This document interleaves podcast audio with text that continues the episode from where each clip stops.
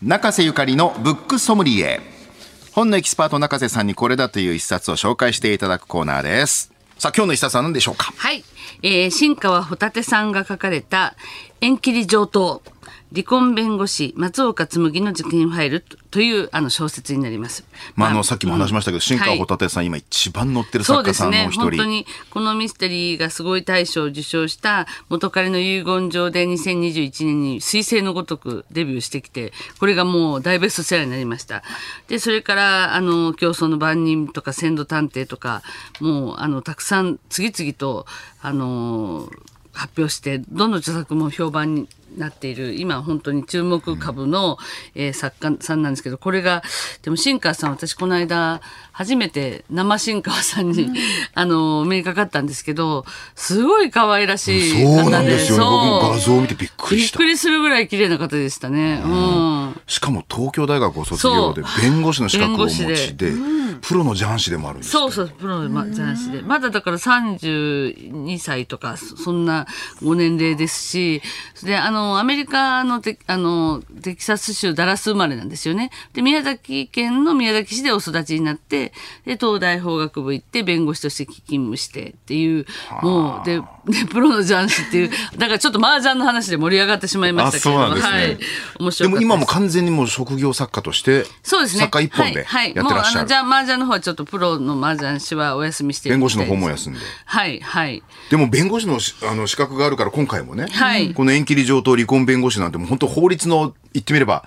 後ろ盾というかお墨付きのある本当にお話なんですよね。だってプロがこう調べたんじゃなくてもうプロの自分の知識としてあの惜しげもなくその離婚のねこうなんかこういう時はこういうふうにすればいいんですよみたいなことがものすごいヒントがいっぱい入ってんですよね。だからこう離婚をおすすめするわけじゃないけどまあでも中には本当にあのこう結婚生活で苦しんでるような方がいるじゃないですか。やっぱりどうしてもっていうねねそういう方にとってはここれ本当に今ねあのーもう 3, 3組に1人、あの1組が離婚する時代なんで、あの、まあ、離婚を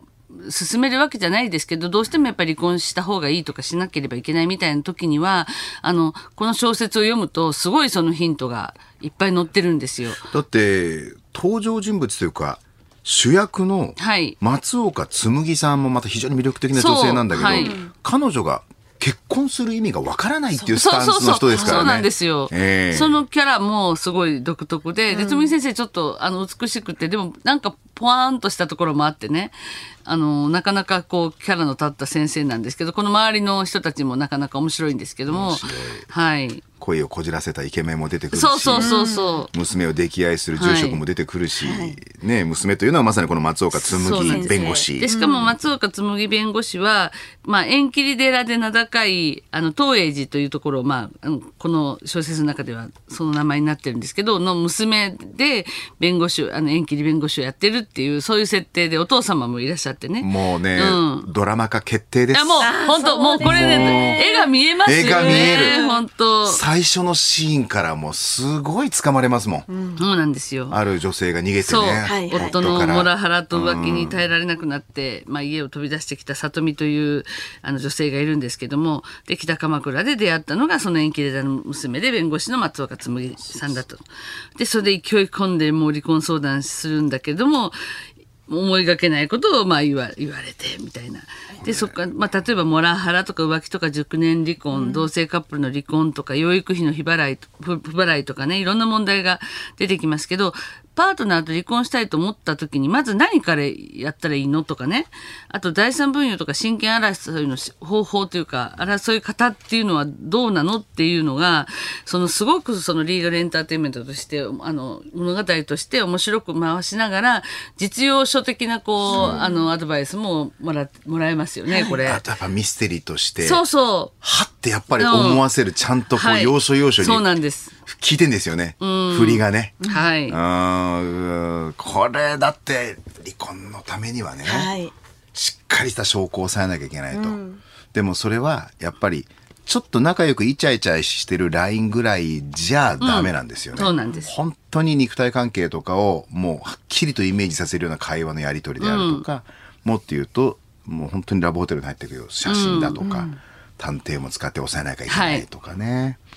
あとは離婚するんだったらあと1年待てませんかみたいな話もリアルですよね。そうですね。あの辺も、なぜ、なぜ1年かっていうのも、それも生かされるんですけども。そうそうそう。そう、いや、本当こうヒントに満ちていて、別に私もあの、離婚どころかだ結婚もしてないんですけど、でもなんか、はあって賢くなった気がして、あの、友達とかも今ちょうど、あの、今流行りのね、熟年離婚の話とかで結構悩んでる人たちがいるいるんですけど、そういうような、なんか、あの人たちにもちょっとこれよ読んだらって進めたくなる。かやっぱり、どうせするなら賢いこう方法を、あの、取ってほしいなと思いますしね。うん。あの縁切り寺というお寺さんの中の駐車場にある一角に蔵があってその中に入っていくと中が喫茶店みたいな作りになってて そこが実は弁護士事務所みたいなそのはい冒頭に出てくるんですけど、もう完全にドラマの絵で絵が浮かびますよね。もう浮かびます。見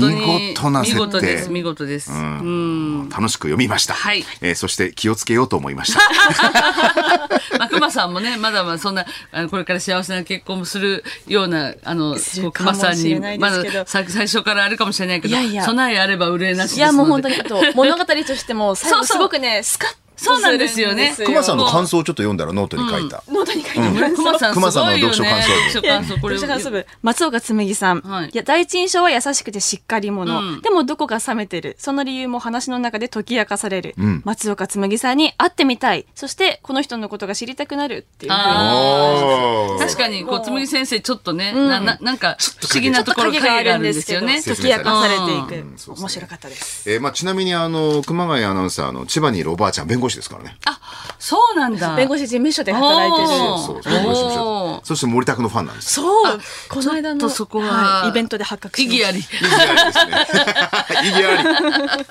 り。まあ余談でした。はい新川ホタテさんの新刊、縁切り上等離婚弁護士松岡紬の事件ファイルは、定価1760円税込みで発売中です。日本放送のすぐ近く、三省堂書店有楽町店では、あなたとハッピーで紹介した本が特集されている特設コーナーを、新刊話題の本のコーナーの一角に開設しておりますんで、お近くにお出かけの際はぜひご覧ください。